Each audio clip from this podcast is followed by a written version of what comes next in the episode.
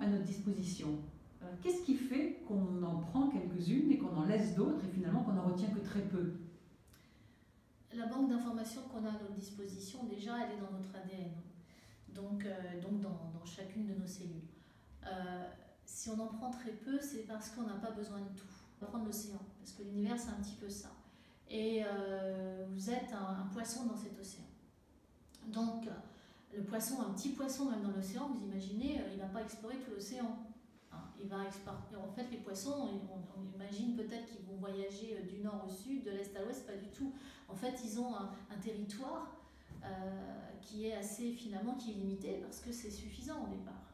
Dès le départ, en fait, nous, on est un petit peu dans un bocal. Et dans ce bocal, il y a effectivement toutes les informations dont on va avoir besoin pour pouvoir après aller plus loin. Mais le problème est que, en fait, le bocal, c'est juste un contenant pour pouvoir ne pas se sentir dépassé tout ce qui est possible, pour pouvoir ne pas non plus aller dans tous les sens. C'est utile donc. C'est totalement utile. Si on ne sort pas de cette matrice, on va se retrouver euh, pas vraiment dans sa, dans sa volonté d'être, dans sa volonté même d'essence, hein, mais dans une volonté qui va être celle plutôt de la matrice. Un peu comme le film Matrix en fait. C'est-à-dire que le libre arbitre sera, un libre arbitre. Je pourrais, je peux faire tout ce que je veux à partir du moment que je respecte tout ce qui a été activé dès le départ. Alors que l'être humain est fait pour sortir d'un process qui est plus un process de survie et pour pouvoir se déployer euh, dans ses vrais choix et dans tous ses possibles. Par contre, il faut sortir de la croyance que, en fait, le programme, au départ, il existe pour ça. Il existe à partir de ça pour qu'on se déploie dans notre libre arbitre.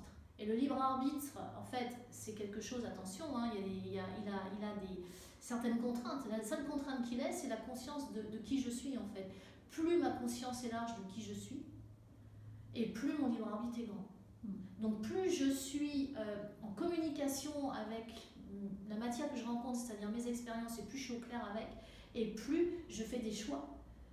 Et ces choix deviennent de plus en plus conscients et non plus inconscients.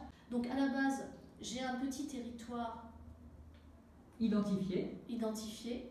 C'est chacun de nous a une matrice biologique parce que chacun de nous a une histoire familiale, -hmm. même si on a été adopté.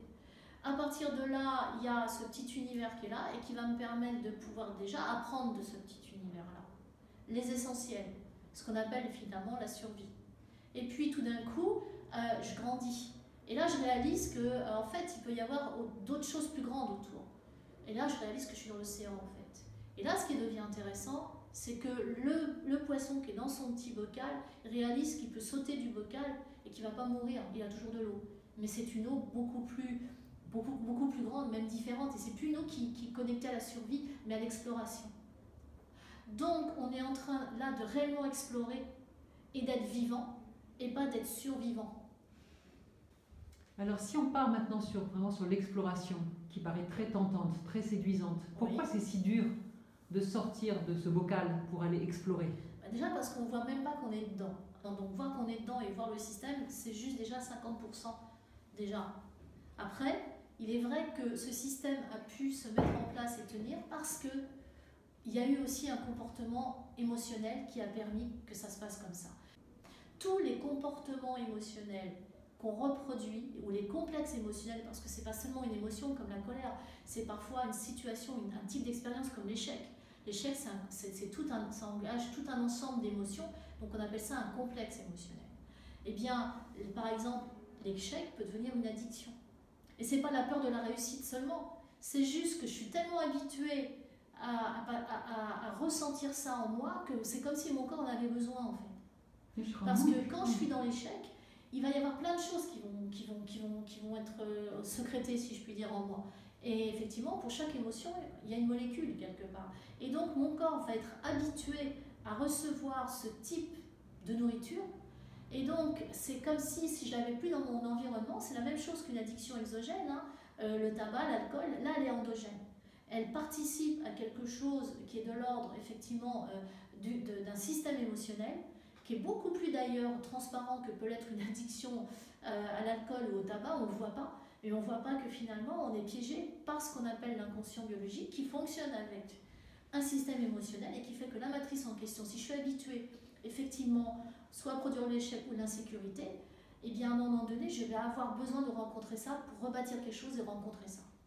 Pascal, il y a des études qui démontrent aujourd'hui que l'élément moteur de motivation des personnes dans une entreprise, c'est pas qu'elles aient une prime, c'est même pas qu'elles aient un chef euh, qu'elles respectent ou qu'elles admirent, c'est même pas qu'elles croient en ce qu'elles font, mais c'est la reconnaissance qu'elles vont avoir ou pas. Qu'est-ce que tu en penses? La valeur, en fait. Est-ce que c'est pas une addiction?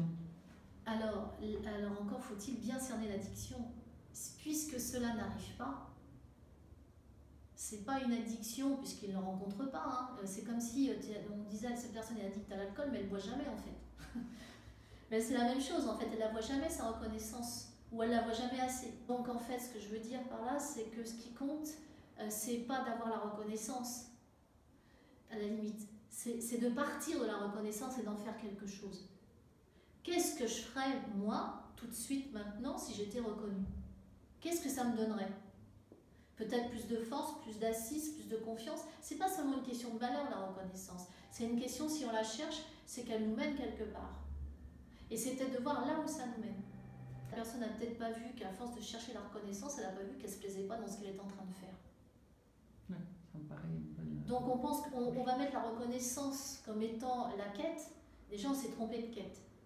Alors qu'en fait, c'est juste, effectivement, je me suis mis ça parce que comme ça, je sais que, je, à la limite, même tout ce que je fais là-dedans ne me plaît plus, mais je vois plus que ça. Et du coup, euh, on est juste en train de dire que mais, on n'est pas sur le bon chemin en fait. Donc l'addiction émotionnelle qui nous, qui nous dirige en fait, en fait c'est l'émotion et les cellules qui nous dirigent. C'est voilà, vous ne voulez pas vous mettre en colère, mais vous allez quand même vous mettre en colère parce que vous êtes quelqu'un de colérique et vous êtes habitué à avoir au moins une ou deux colères par jour. Et tout d'un coup, vous allez euh, vous voir là carrément euh, vous mettre en colère. Et vous allez dire, mais c'est plus fort que moi, je n'avais même pas envie de me mettre en colère. C'est le corps qui a besoin que ça décharge que ces substances euh, en fait biochimiques déchargent. Et ça y est, se sent mieux parce que la, colère est sortie. C'est pas c'est pas l'être qui se sent mieux. C'est à la limite le corps parce qu'il est tellement habitué, à, ce, il s'attend tellement à ça que quand il l'a pas, mais c'est comme du chocolat. on, a besoin d'aller acheter vite du chocolat. Et bien là, c'est la même chose ça soulage. C'est pour ça, et c'est pour ça que parfois, ça soulage le corps. Donc là, c'est biologique. Mhm. Et, c'est donc pour ça que parfois on dit, mais c'est plus fort que moi. Et évidemment, euh, on peut être addict à la difficulté, on l'est tous quasiment, parce qu'elle a une valeur. Et le contraire, c'est pas que ça devienne effectivement euh, difficile, facile, parce qu'on est toujours polarisé. Donc effectivement, il y a des moments où c'est facile, et c'est comme ça qu'on va sentir quand c'est difficile et inversement. Mais on bascule d'un pôle à une autre. C'est comme une, une vraie balance, mais c'est jamais stable. Tantôt c'est difficile, tantôt c'est facile. Mais c'est l'ascenseur, on peut dire aussi. Et, l'être humain joue, au jeu de l'ascenseur. Il y a des hauts, il y a des bas, il y a des hauts, il y a des bas, et au final, au milieu, ça va pas trop mal. Voilà. Mais mmh. là où il faut proposer autre chose, c'est le mot évidence en fait. Quand on propose à quelqu'un d'aller dans une autre direction, c'est pas que ça soit facile, que ça vienne d'un coup facile, parce que ça n'a aucun sens. C'est l'évidence l'énergie de l'évidence devient une énergie d'exploration. Explore un peu ce que c'est quand c'est évident. Effectivement, quand on commence à enfin atteindre un état d'équilibre, qui est celui finalement de se sentir bien, eh bien on se demande combien de temps ça va durer. Et c'est là où on peut être influencé par cette fameuse matrice collective qui est quand même là connectée déjà d'emblée, on va dire, au sacrifice. C'est-à-dire que il a toujours fallu, on l'a entendu, hein, faire des efforts ou sacrifier des choses pour en arriver là. Et on peut avoir entendu nos parents euh, qui sont sacrifiés pour nous. On peut avoir l'impression que, surtout aujourd'hui, qu'on est à fond dans le travail et qu'on va sacrifier sa vie privée, voire ses enfants. Là, c'est l'effet inverse en fait. Mais voilà, voilà c'est que quand on a atteint un état, on a l'impression qu'on a touché le Graal, c'est ce que je dis, et je dis impression de toucher, mais pas de l'atteindre c'est juste une question de temps. T'inquiète pas, ça va pas durer. En gros, c'est un peu ça. Mm. Et à la limite, je le dis dans ce sens, t'inquiète pas, ça va pas durer parce que c'est presque inquiétant quand ça commence à durer. Vous imaginez à quel point on est à l'envers et à quel point c'est important d'être dans cette conversion du regard là. Et de, de, plutôt ancrer le fait que ça dure et de sortir de la croyance collective qu'on doit sacrifier quelque chose pour avoir droit à une totalité. Donc le plus de personnes individuellement prennent conscience, le plus tu peux te dire que la matrice collective évolue aussi. C'est qu'il faut sortir du système de croyance que, que déjà, un, on ne peut pas tout avoir, Et que de deux, euh, si on a déjà beaucoup, c'est qu'on a sacrifié quelque chose. Là où euh, on est dans l'erreur, c'est que justement, euh, c'est pas le bon programme. C'est le programme là pour le coup de la matrice. Mais la matrice de l'essence, elle nous pousse à nous réaliser, et c'est quand on n'y va pas que ça, on souffre. Donc la souffrance, quand on est sorti de, sa propre matrice et qu'on voit, la souffrance de la matrice collective, c'est de se dire, souffrir, ce n'est, pas, ce pas une norme en fait, ce n'est plus une norme, ce n'est même pas normal. Hmm. C'est quand je souffre que justement il y a un truc qui n'est pas normal.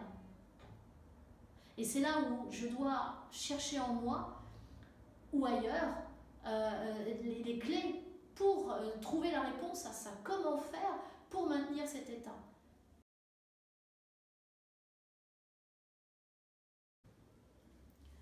Il y a aussi une croyance collective euh, qui, qui paraît euh, vraiment euh, pas très juste et qui fait qu'on reproduit toujours les mêmes choses, c'est cette fameuse quête du Graal en fait. C'est que seuls les, rares initiés vont déjà pouvoir atteindre ce Graal. Et une fois qu'ils l'ont atteint, j'ai presque envie de dire, et alors? Et, en fait, notre quête, c'est toujours la quête du Graal. Donc, on est peut-être avec un peu de chance, un peu d'effort, un peu d'intelligence, un peu, d'aide, on arrivera à l'atteindre. Et c'est là où ça va pas, c'est que notre vie n'est pas pour être en quête de quelque chose, mais de partir de cela. Donc d'arrêter d'être dans, toujours dans une production d'un manque pour un jour avoir quelque chose qui finalement, au bout de temps, beaucoup d'efforts fera qu'on n'en fera même pas grand-chose, euh, pour partir d'une plénitude et de se dire qu'on est déjà dedans en fait. Et qu'est-ce qu'on en fait Et ça aussi, c'est la conversion du regard. C'est que quelque part, on est tous des initiés, et que euh, c'est à nous de, on ne peut pas convertir le, regard de l'autre, on peut convertir notre regard, mais une fois qu'on l'a converti, on, réalise tous qu'on est dans la coupe. Et que maintenant, c'est maintenant que ça commence. Et c'est à partir de là qu'on peut en faire quelque chose. Et que ça nous mènera vers ce qu'on a toujours, euh, à un moment donné ou à un autre, imaginé, rêvé. Mais c'est pas le rêve, euh, le rêve, genre le rêve qu'on n'atteindra jamais, c'est de créer une réalité avec effectivement ce que j'avais dit, tout ce qui nous inspire, tout ce qu'on ressent, qui nous parle, qui nous, qui nous rend d'ailleurs euh, intelligents, parce que c'est ça. Il n'y a, pas d'être idiot en fait. À partir du moment où chacun de nous est dans, ses, dans, dans, ce qu'il ressent et dans ce, ce pourquoi il sent qu'il est fait, mais on a, il devient même un être brillant.